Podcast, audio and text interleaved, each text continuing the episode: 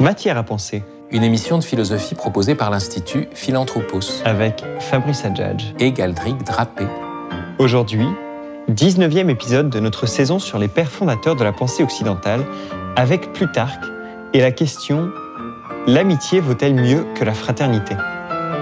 Nous avons tendance en philosophie à oublier Plutarque, alors que ses ouvrages furent parmi les plus lus au temps des humanités classiques, et une référence majeure pour Rabelais, Montaigne, Rousseau, Joseph de Maistre et tant d'autres.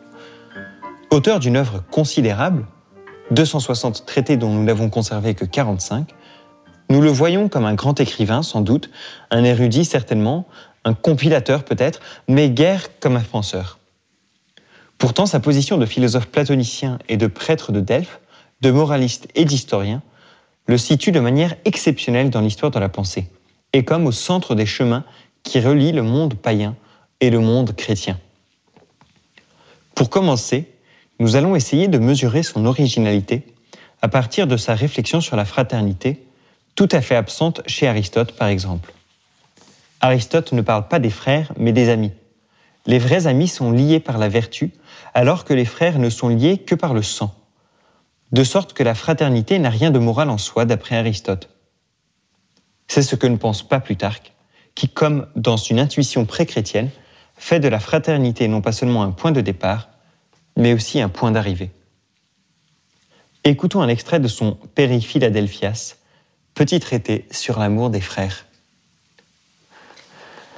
Le modèle des relations fraternelles, la nature ne l'a point mis bien loin de nous, mais dans le corps lui-même.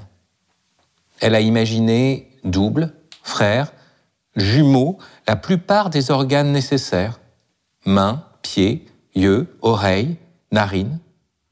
Nous apprenons ainsi qu'elle les avait disposés en vue de la conservation et de l'assistance mutuelle, non pour les désaccords et la bataille. La nature n'a point formé d'une seule semence et d'un seul principe deux, trois ou plusieurs frères pour qu'ils soient en désaccord dans des camps opposés, mais pour qu'ils collaborent mieux ensemble du fait de leur séparation. Les géants à trois corps et sans bras, si tant est qu'ils ont existé, avaient tous leurs membres joints et ne pouvaient jamais rien faire indépendamment et séparément, ce qui est possible aux frères. L'un est capable de rester au pays et l'autre d'aller à l'étranger ou encore de s'adonner à la politique ou aux travaux des champs, s'aidant les uns les autres s'ils sauvegardent précisément ce principe de bienveillance et d'harmonie qu'ils tiennent de la nature. Sinon, ils ne différeront en rien, à mon avis, des pieds qui se donnent des crocs en jambes, des doigts qui se chevauchent et se tordent en forçant la nature. La plupart des amitiés sont des ombres, des imitations, des fantômes de cette amitié première que la nature a inspirée aux enfants pour leurs parents, aux frères pour leurs frères. Et celui qui ne révère ni n'apprécie ce sentiment voit quel gage il offre aux étrangers de sa sympathie. Quelle sorte d'homme est-il pour saluer du nom de frère, dans ses épanchements épistolaires, mon frère, euh, alors qu'il parle à un ami, alors qu'il qu'il ne pense même pas devoir passer par la rue où son frère doit passer? Ce serait un acte de folie que d'orner le portrait d'un frère tout en frappant et mutilant sa personne. Mais en révérer et en apprécier le nom en autrui, tout en haïssant son frère lui-même et en l'évitant, n'est point le fait d'un homme saint d'esprit, ou qui ait jamais compris que la nature constituait le lien le plus sacré et le plus fort. Fabrice Adjadj, la plupart des amitiés sont des ombres, des imitations, des fantômes de cette amitié première que la nature a inspirée aux frères pour leurs frères. Quel est le contexte de ce texte? Alors c'est un texte, euh, un traité hein, qui, fait partie des nombreuses moralia, les œuvres morales hein, de Plutarque. Euh, on pourrait dire qu'il y a deux, grandes œuvres. hein. L'œuvre qu'il va écrire plutôt vers la fin de sa vie, qui s'intitule Les vies parallèles, et puis ces, ces moralia, cette multitude de, traités sur des sujets très divers. Euh, alors ça peut être un dialogue sur l'amour, bien sûr, très classique, euh, mais euh, il y a des traités sur des tout petits sujets, euh, euh, apparemment, euh, euh, comment profiter de ses ennemis, sur l'art de se taire, sur comment se louer soi-même. pourquoi la Pythie ne prononce plus ses oracles en vers comment cette, cette, femme qui, dans ses transes, disait les paroles d'Apollon, eh bien, est passée des vers à la prose. Là, c'est une chose très étonnante. Et, à cette occasion, il va, il va déployer euh, non seulement bon, tout un répertoire d'anecdotes, d'images. Hein, les images de Plutarque sont très fortes, c'est pour ça que ça en fait un très grand écrivain. Et puis, euh, mais aussi de, méditation et de méditation à, sa façon, comme vous l'avez laissé entendre. Alors, d'abord, qui est Plutarque? Euh, Plutarque est né en 46 de notre ère et il va mourir en 125. Donc il est un cheval entre le premier et le deuxième siècle. Euh, c'est donc, euh, on pourrait dire, un, contemporain de, des, pères apostoliques quoi, hein, et des débuts euh, de l'Église. Il est dans une Rome qui est encore païenne et il est grec, enfin, il est béotien. Il vient de cette ville qui s'appelle Chéronée, la capitale de la Béotie, c'est Thèbes. et pour cette ville, il va assumer les rôles d'ambassadeur, ensuite de, téléarque, c'est-à-dire qu'il va être le magistrat pour les grands travaux, d'archonte, de dirigeant même de, la cité, et aussi, euh, comme vous l'avez dit, il va être prêtre, un des deux prêtres de Delphes, donc le lieu de, l'oracle, hein, un lieu historiquement très important, à une époque malgré tout de déclin, non pas d'une certaine religion populaire, mais quand même de, de, déclin d'une grande période, voilà, des oracles, etc. C'est pour ça qu'il va être à l'intérieur de la religion, tout en voyant une, religion qui est en train de, vivre une, bascule. Une bascule aussi parce qu'il va y avoir le développement déjà des sciences, le développement de la philosophie. Ce sera toute une réflexion qu'on aura à la prochaine émission autour du démon de Socrate. Et, euh, donc euh, voilà. Alors effectivement, il est l'auteur d'une œuvre surabondante. Euh, vous avez dit 45, mais, il me semble que c'est moi qui vous ai induit en erreur, euh, que, c'est entre, on ne sait plus très bien, entre, il a plus de 75 œuvres qu'on a gardées et on a attribué peut-être 80 euh, dans, celles, parce qu'il y a certaines dont elles sont, qui sont peut-être apocryphes. Et puis, bien sûr, cette œuvre qu'on appelle La vie des hommes illustres ou les vies parallèles, en fait, c'est 50 biographies, mais 46 d'entre elles sont, sont mises par, par pair pour ça qu'on appelle ça les vies parallèles, où à chaque fois, il y a euh, un, on pourrait dire, un héros euh, grec qui est comparé avec un héros latin. C'est très intéressant, c'est toujours dans la démarche euh, de Plutarque d'essayer de relier les deux mondes. C'est on le verra par la suite, hein, relier euh, vie active et vie contemplative, euh, relier la, philosophie et la religion, relier ici le, monde grec et le monde latin. Et donc, il va y avoir parallèle entre Thésée et Romulus, entre Alexandre le Grand et César, et bien sûr entre Démosthène, de grand orateur grec, et Cicéron, puisqu'on avait lu un passage de la vie de Cicéron par Plutarque. Euh, ça va être euh, une des lectures les plus importantes euh, de, l'Europe. Je pense qu'il n'y a guère de livres qui aient eu une telle influence, et pas seulement littéraire, parce que comme c'est l'histoire d'hommes politiques, de grands hommes, eh bien, ça va être aussi un moteur pour l'action politique. Des hommes vont s'identifier à tel ou tel personnage et vont eux-mêmes devenir des grands personnages, créant, on pourrait dire, un, un second parallèle à partir du premier parallèle, voyez, parce qu'il y a des vies parallèles. Puisque finalement, il y a eu Démosthène qui a pu être parallèle à Cicéron, pourquoi je ne serais pas moi-même le parallèle de Cicéron? Alors, c'est bien sûr la lecture favorite euh, de Napoléon Bonaparte. Napoléon était un lecteur de Plutarque. Et c'est même la lecture favorite, le livre de chevet d'un personnage de fiction très important pour nous, à savoir Arsène Lupin. Pourquoi est-ce que Maurice Leblanc met dans ce personnage extraordinaire qui est Arsène Lupin, euh, plus fort que Sherlock Holmes, euh, lui met les vies parallèles de Plutarque Donc l'idée que c'est une source d'inspiration euh, pour la vie active hein, que cette œuvre de, Plutarque. Alors là, on, ne lit pas le traité le plus fameux, peut-être qu'un des plus fameux traduit par Amiot, puis retraduit par, par Joseph de Maistre, le, sur les délais de la justice divine, on aurait pu prendre un passage, vous voyez, pourquoi est-ce que les méchants ne sont pas tout de suite punis, pourquoi est-ce que les justes ne sont pas tout de suite récompensés? Ces réflexions sur la providence qui sont, vraiment admirables et qui poussent, oui, peut-être Enfin, on est, on est autour de la période de Sénèque aussi, qui écrit sur le même sujet, mais qui adopte un point de vue qui n'est pas celui d'un philosophe simplement stoïcien, qui est aussi celui d'un prêtre. Et, c'est là ce qu'on voit aussi ici dans ce texte. Euh, c'est très étonnant. Pourquoi hein, euh, euh, il insiste tant sur la fraternité On pourrait dire que la fraternité est un point de départ et, et pas un point d'arrivée, et que les liens de la nature, surtout dans le monde romain, ne sont pas les liens les plus importants. là, on est face à une énigme non seulement c'est plus l'ami avec lequel je, tends vers le bien, avec qui je suis dans la vertu, comme le disait Aristote, qui est le plus important, mais euh, d'autre part, dans le monde euh, romain, euh, quel est l'acte majeur C'est l'adoption. Les Romains, le fils, le fils de César, c'est pas son fils naturel, c'est son fils adoptif. Euh, Auguste va être le fils adoptif. Et, pourquoi? Parce que justement, euh, c'est pas le lien du sang qui m'assure que j'ai que j'ai le bon fils. le bon fils, c'est celui qui est déjà euh, suffisamment grand pour que je puisse me dire tiens, il me ressemble dans ses goûts, euh, c'est un homme vertueux, digne du pouvoir, etc. Donc c'est lui que je vais adopter, c'est lui qui va recevoir le pouvoir. C'est comme ça que ça se passait chez les Romains. Le seul qui n'a pas fait comme ça, c'est Marc Aurèle. Et on dit que ça s'est pas très bien passé. Seul à avoir mis, pour dire, son, son propre fils naturel.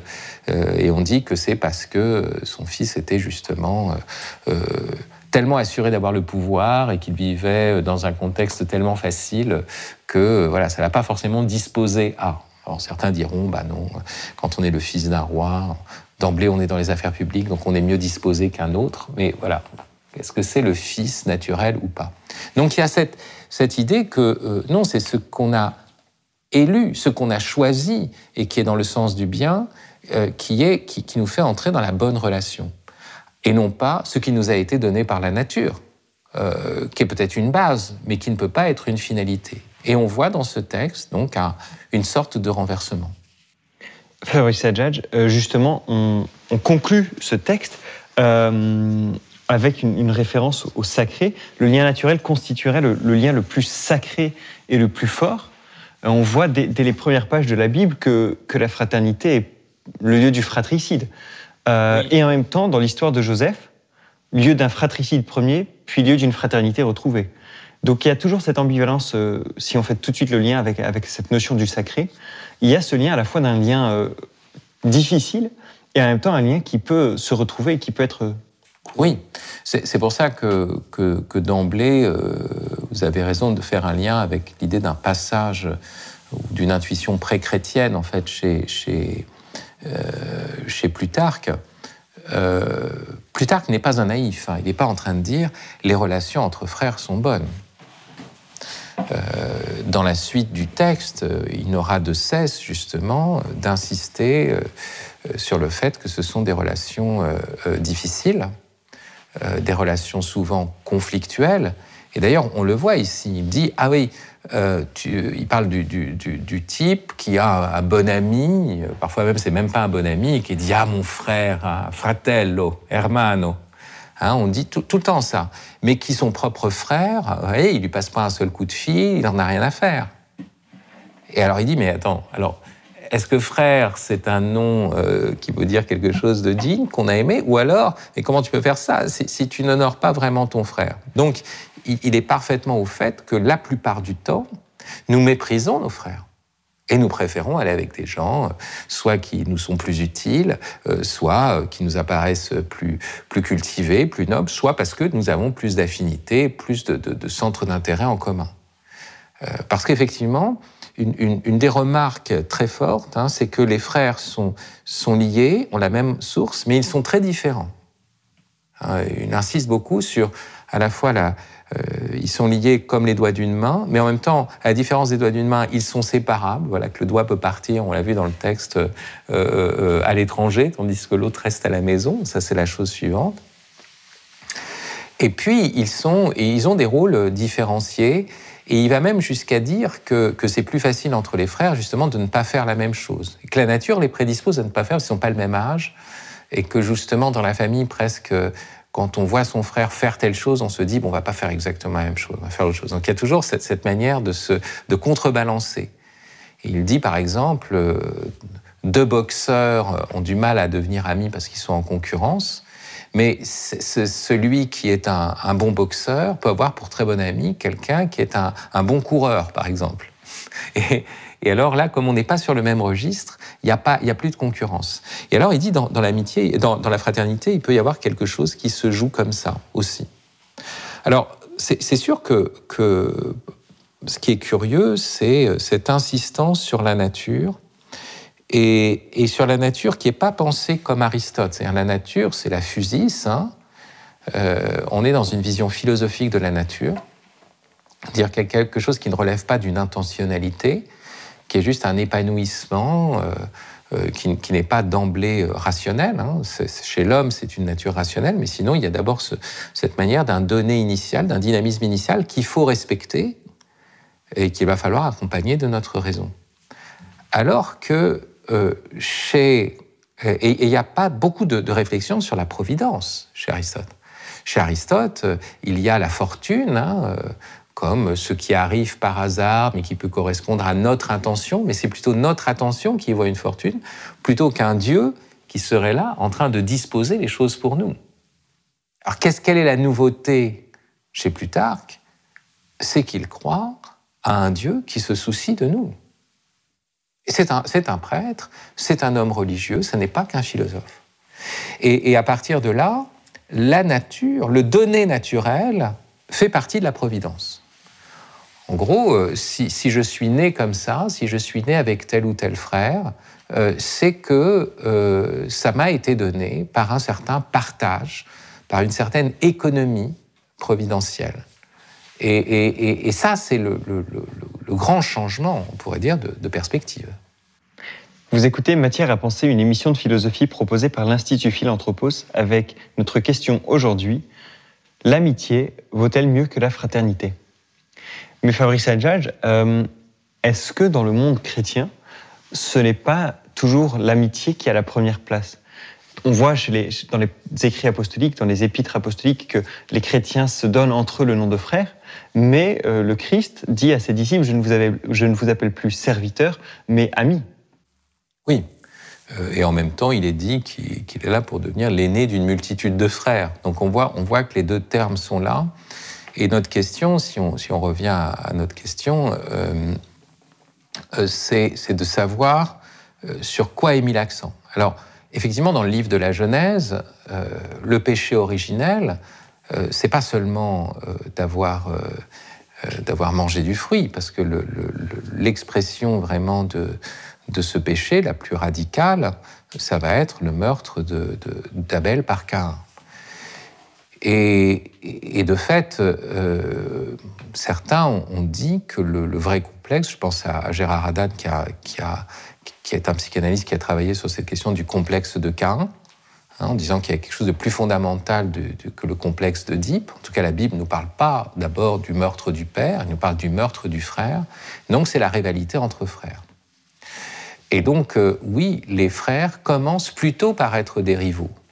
Et, ça, euh, la Bible est, implacable là-dessus, parce que dans, donc Abel et Carin, puis après c'est quoi? Ben, C'est Ismaël et, Isaac. Et après c'est quoi? Ben, C'est Jacob et Ésaü. Et après c'est Joseph vendu par ses frères. Et la Genèse s'achève avec cette réconciliation des frères autour de Joseph. Donc on a l'impression que l'histoire, c'est l'histoire d'une fraternité brisée, concurrentielle, et à la fin il faut advenir à une fraternité euh, euh, qui est, mais qui, n'est pas donnée au départ. C'est-à-dire, on part d'une fraternité, mais elle doit, elle est, elle est naturelle, mais elle est blessée, et elle doit, d'une certaine façon, être traversée par une miséricorde, le pardon entre les frères. c'est ça. Mais on reste dans la fraternité, c'est-à-dire qu'en réalité, euh, c'est intéressant parce que le, texte de, de Plutarque, c'est sur la Philadelphie. Hein, donc, euh, si, la, capitale originelle des États-Unis c'était Philadelphie, euh, c'est pas pour rien. C'est le projet de faire l'amour des frères. Donc, c'est pas simplement la Delphi, le fait d'être frère. C'est le fait que les frères deviennent amis. Et à ce moment-là, ils accomplissent la fraternité. Donc, tout l'enjeu est là. Euh, les frères sont en rivalité, mais la question c'est qu'est-ce qui se passe quand je me mets à aimer mon frère? Et pourquoi aimer mon frère réalise quelque chose de plus grand, de plus profond que d'aimer simplement quelqu'un que j'ai choisi comme ça dans la rue qui me convenait, hein, qui était, avec qui j'avais des, affinités euh, spirituelles, morales, des intérêts communs, etc. Qu'est-ce qui est en jeu? Au fond, au fond, c'est ça qui est, derrière ce texte. Et, dès lors, euh, euh, bien sûr que dans le christianisme, enfin, on reviendra plus tard, mais juste pour, répondre à votre question, dans le christianisme, il va de soi que euh, cette, fraternité, nous sommes frères parce que nous avons la découverte d'un même Père. Et en même temps, ce Père nous communique cette, cette agapée, plus que cette filière, cette charité, qui fait en sorte que cette fraternité qui va impliquer des, rivalités chez les chrétiens, et voilà, vous êtes les fils de même Père, c'est un principe de rivalité en fait. Hein, et donc, dans l'Église, ça va être aussi des conflits, hein, sans fin. Mais la charité est là pour nous faire entrer dans cette fraternité accomplie, et c'est ça qui est, en jeu. Fabrice Adjadj, lorsque euh, Plutarque met l'accent sur la puissance de la nature qu'elle met euh, dans, les frères, il semble que cette puissance soit euh, liée à la collaboration qui peut s'établir entre eux, parce qu'il y aurait une, plus grande proximité entre eux on, peut faire une lecture dans ce sens-là, c'est-à-dire c'est comme les, doigts d'une main et, comme ils ont une, enfance commune. Une, alors il y a des pages d'ailleurs du, traité qui pourraient aller dans le sens du, népotisme, hein. c'est-à-dire euh, euh, voilà, euh, si tu travailles avec quelqu'un, si tu as une responsabilité, tu dois mettre quelqu'un à un poste de pouvoir, bien mets un membre de ta famille, c'est mieux, c'est quand même plus simple, voilà, ça marchera mieux. Bon, oui, il y a ça, mais, mais, mais je ne crois pas que ce soit le, sens le, plus profond. Parce que euh, il y a cette, idée que la nature a quelque chose de, sacré. C'est quand même ça, hein. le lien le plus sacré et le plus fort. Alors, d'une part, il y a une pensée déjà de la valeur de la chair. Les liens du sang, c'est pas rien. On pourrait dire, bah, c'est que les liens de l'esprit. Non il y, a une, valeur de la chair. C'est curieux pour un platonicien, mais c'est quand même une insistance. Pourquoi? Parce qu'il croit en une providence. Et c'est pour ça que ce sont des liens forts, parce que si l'amitié se joue à travers ces liens de la chair, ben, c'est une amitié d'autant plus forte. Deuxièmement, ce sont des liens sacrés parce qu'ils ont été voulus par la providence, donc il y a Dieu derrière. Et, ça, c'est une, une remarque. Je, suis né, bon, j'ai pas choisi. Mais ce que je n'ai pas choisi euh, relève malgré tout d'un choix divin. Donc je dois apprendre à choisir ce que je n'ai pas choisi. Je dois consentir. Tout le problème hein, de la fraternité euh, et du passage par l'amitié dans la fraternité, parce que finalement, le frère, c'est le plus difficile. Euh, enfin, c'est difficile d'avoir pour, pour ami son frère. Mon frère, c'est celui que je n'ai jamais rencontré. Par définition, un ami, je l'ai rencontré dans telle circonstance. Dans... Mais mon frère, il était toujours déjà là. Euh, je n'ai pas rencontré un meuble. Il fait partie du décor, quoi. Donc voilà. Donc c'est très difficile de rencontrer son frère. Puis la deuxième chose, c'est que en plus, euh, je suis tellement dans cette atmosphère, ce climat familial où chacun a ses habitudes, on est là, que je ne suis pas dans la position de, les lire comme un ami, que de choisir comme un ami. Et, c'est ça qui, fait que euh, l'amitié et la fraternité sont deux lieux souvent très différents. Ou alors on va dire il y a un certain type d'amitié entre les frères, mais qui n'est pas du tout le même. Mais qu'est-ce qui se passe quand une véritable amitié, quand je me mets à rencontrer celui qui m'a été donné? Le frère, en fait, celui qui ressemble le plus au prochain, celui que je n'ai pas choisi. pour ça qu'il y a une analogie entre fraternité et prochain. Je n'ai pas choisi mon frère. Et quand je me mets à l'aimer, je me mets à consentir à quoi? Eh ben, Aux circonstances de ma naissance, à toute l'histoire, à cette réalité que je n'ai pas construite, mais qui m'a été donnée avec ma naissance. Donc je commence à dire oui à ma naissance. Je commence à dire oui à ce que je n'ai pas construit. Donc je dis oui au réel.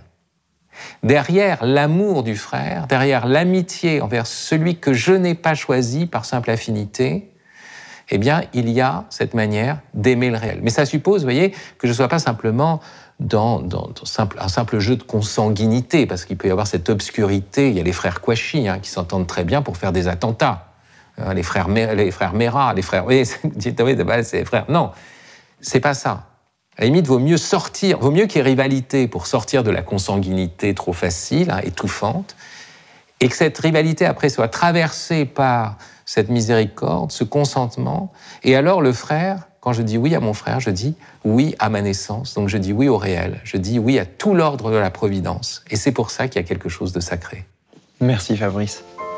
C'était Matière à penser, une émission de philosophie proposée par l'Institut Philanthropos, avec Plutarque, Fabrice Adjadj, Galeric Drapé et Michael Durmeyer à la technique. Retrouvez-nous tous les samedis à 11h30, les lundis à 20h, les vendredis à 21h30 et bien sûr en podcast sur les sites de Radio Notre-Dame et de Philanthropos. À très bientôt et n'oubliez pas que vous êtes intelligent.